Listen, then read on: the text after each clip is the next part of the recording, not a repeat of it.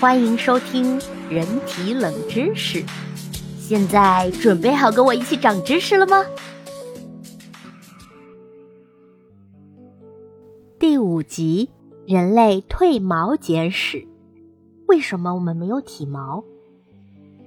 毛发是哺乳动物的一个重要特征，就算是看上去通体光滑的裸鼹鼠、大象、河马，甚至是鲸类也不例外。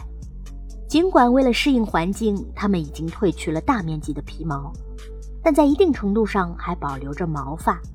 而在哺乳类动物中，人类的头发长度可是其他动物无法企及的哦。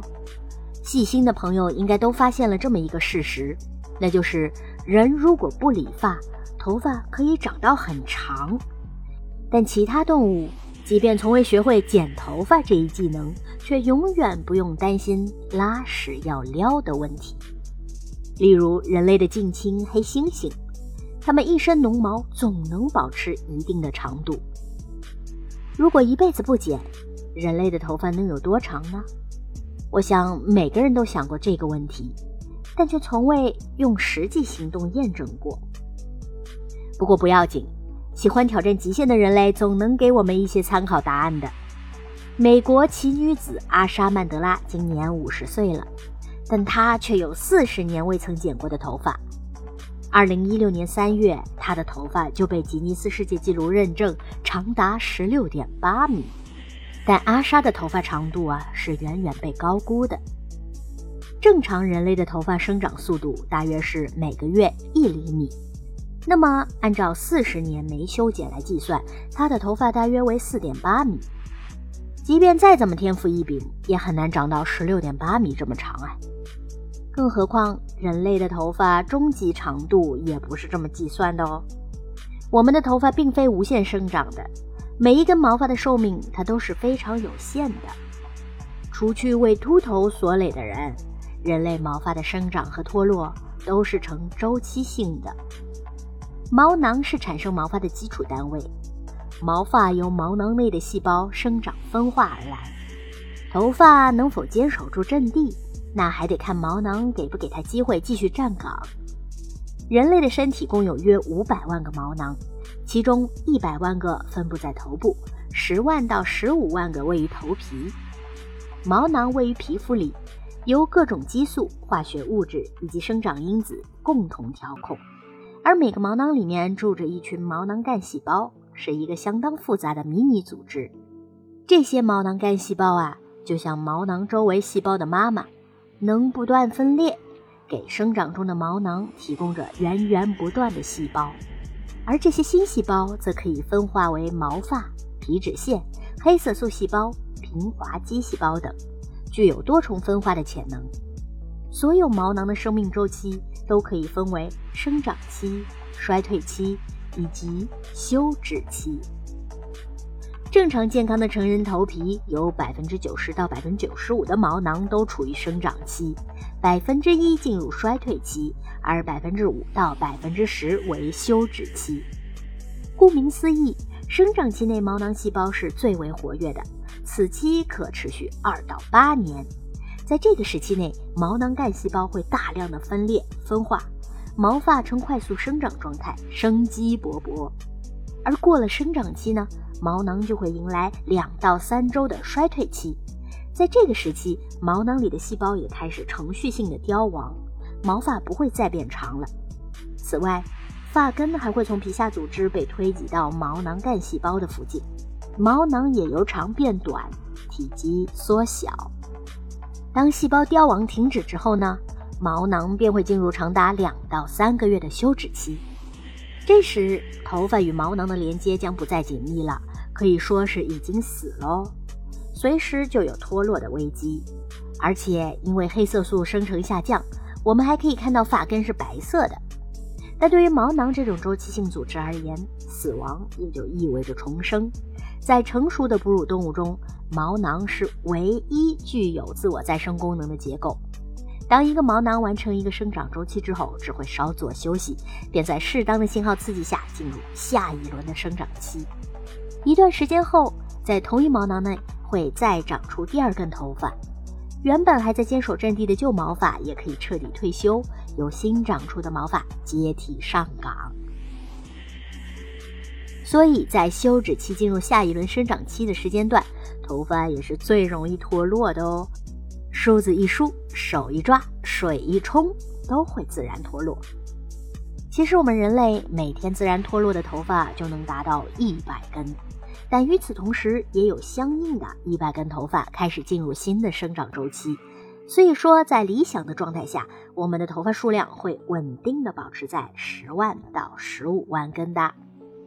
下次洗头时，尤其是几天才洗一次头的朋友们，如果你有大把大把的掉头发的现象啊，那也不用过分惊慌，这可能只是正常的新陈代谢。其实，从上面介绍的毛囊周期可以看出，在衰退期和休止期，头发是基本不会变长的。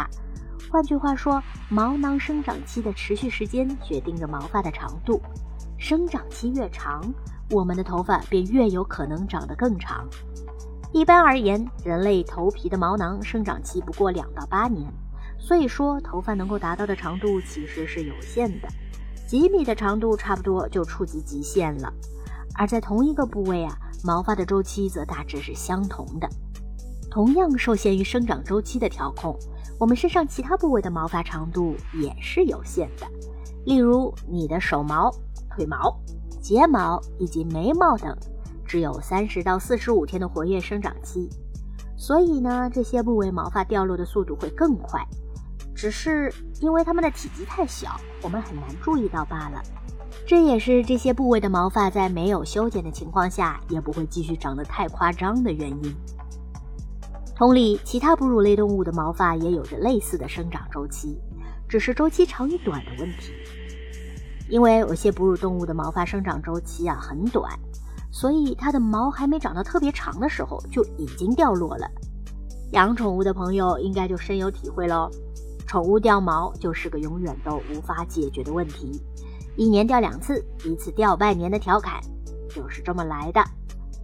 对了，插一句啊，叔叔桑也养狗狗，那么我养了两只狗，其中有一只的毛特别的长，那怎么办呢？嗯，一到它脱毛的时间就飘的到处都是，所以在这个时间我就会把它的毛给剃短一点，剃光，嗯，看上去清爽，然后又不会掉毛，大家也可以试试看。对了，自己推自己剃也是别有乐趣的哦。好，接下去继续说了。那么问题来了，为什么一开头那个我们提到的奇女子阿莎的头发可以长到十六点八米这么长呢？这可能是因为她扎的是脏辫，长的只是辫子，而非每根头发本身。这种脏辫的模式其实可以让头发在头皮上更好的坚守阵地，即便一根头发脱落了。辫子也总能将它与另外一些尚未脱落的捆绑在一起，日复一日，他的头发才积累到了如此夸张的长度。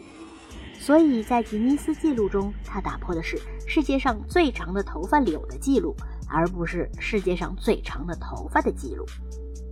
而真正获得吉尼斯纪录认证的世界上最长的头发的，则是一九六九年出生在中国的女子谢秋萍。二零零四年测量时，她的头发长度就达到了五点六二七米，不是绑辫子的那种哦。事实上，成年人体表覆盖着约五百万根毛发，这个数量与成年大猩猩的体毛数是大致相等的。但不同的是，人类身上大多数毛发是几乎看不见的汗毛，而刚好相反，我们头顶则是长满了长毛。人类与猿有着共同的祖先。但在漫长的进化中，人体却褪去了体毛，变得通体光滑。现在主流的说法认为，人类生活在非洲大草原，每天都需要忍受阳光的直射。为了在烈日下追逐猎物时方便散热，人类的体毛就丧失了。早期人类习惯用跑马拉松的方式，把草原上的猎物追到筋疲力竭，最后才给它致命一击。现在，非洲布希族人、澳大利亚的土著。以及美洲的印第安人的某些部落仍然采用这种穷追法捕猎，啊，这个也是我们上集已经提到过的。嗯，那么我们接着讲，嗯，曾经有科学家推算过，在太阳直射的高温下，有浓密毛发的早期人类只需要持续奔跑十到二十分钟，就会中暑晕倒，因为全身都披着毛，会使身体无法快速的散热。为了适应环境呢，人类才褪去了厚重的体毛，并演化出了发达的汗腺。而又因为头顶烈日，我们的头发则保留了下来，以保护珍贵的大脑不至于过热。那我想，冬天其实也是可以保护我们的大脑不必过冷，就像帽子一样。于是啊，现代人类才成了头顶长毛却全身赤裸的模样。但说出来扎心呐，即便只剩头顶这一块长毛。人类还是在为脱发问题而头痛。现在还有头发的，你们就且见且珍惜吧。不对，我为什么要说你们呢？还有我呢，那我们就且见且珍惜吧。